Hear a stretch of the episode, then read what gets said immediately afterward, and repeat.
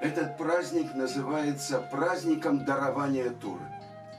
Но в Торе у него есть четыре названия, и ни разу не сказано праздник дарования Торы. Он называется праздник жатвы, праздник Шавуот, праздник недель. Он называется день Бикурим, день первого принесения первых плодов. Наконец-то он называется Ацерет, собрание или остановка. Что это такое? Дарование Торы. Мы отсчитали семь недель. И на 50-й день это великое событие, которое произошло 6 Сивана 2448 года.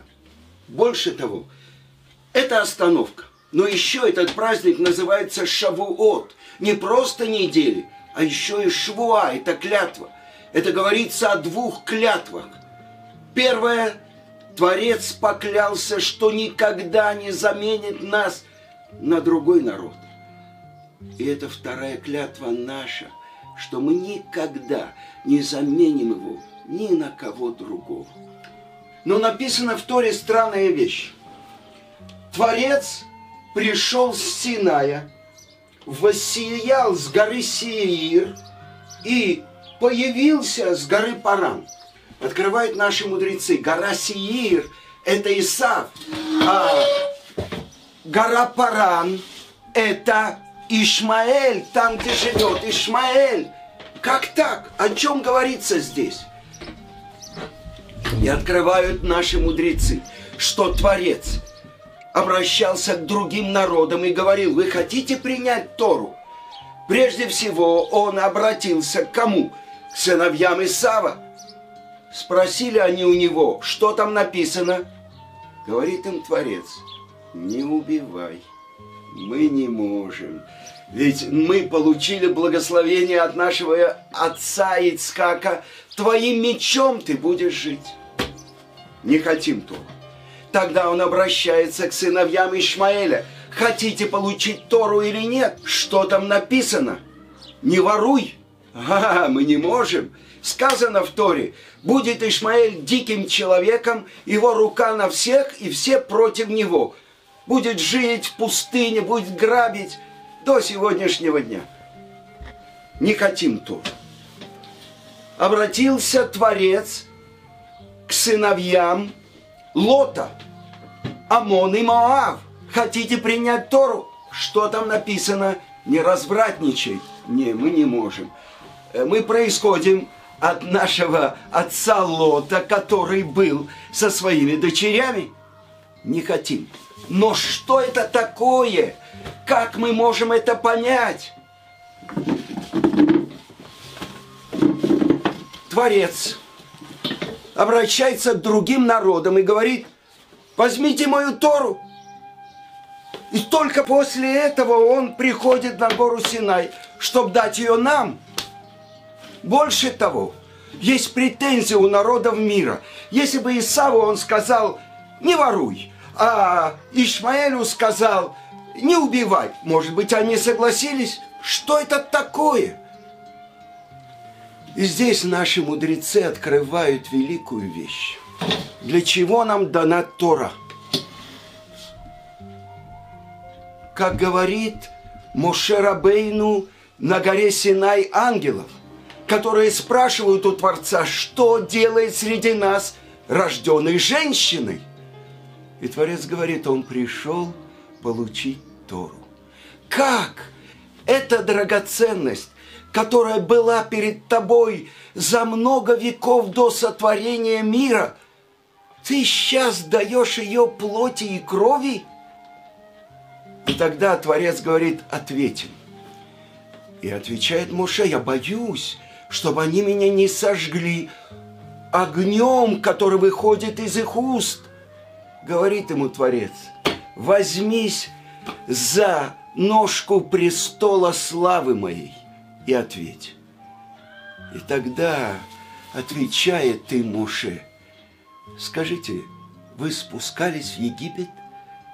Творец говорит нам, я Бог всесильный твой, который вывел тебя из земли египетской, из дома рабства.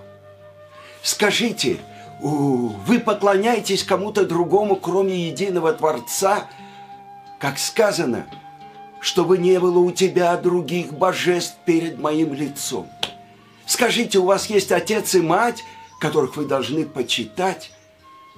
И последнее, что он говорит, есть ли в вас дурное начало, чтобы вы могли его благодаря Торе победить?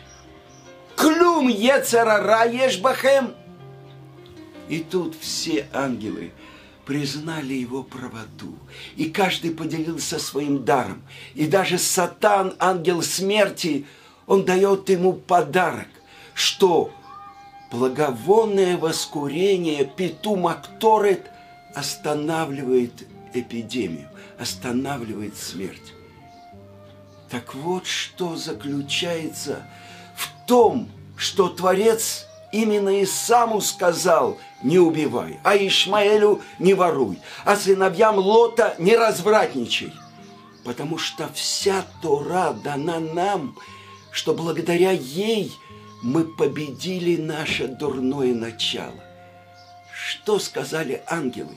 Это ведь божественная мудрость, Творец, она должна быть на небе. А что отвечает Моше этим ангелам?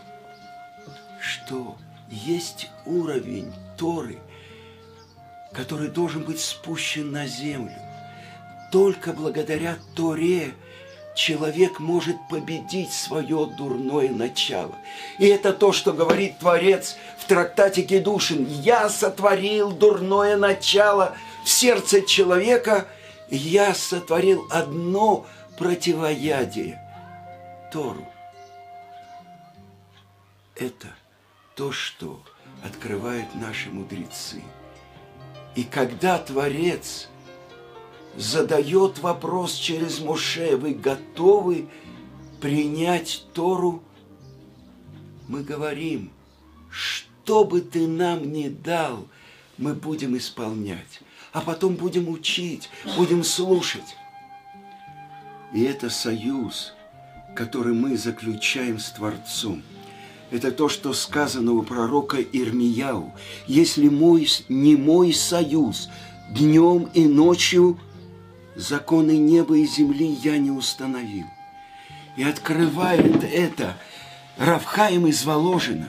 Если бы в мире было такое положение хотя бы на минуту, не было ни одного еврея, который учит Тору, весь мир возвращается в первозданный хаос.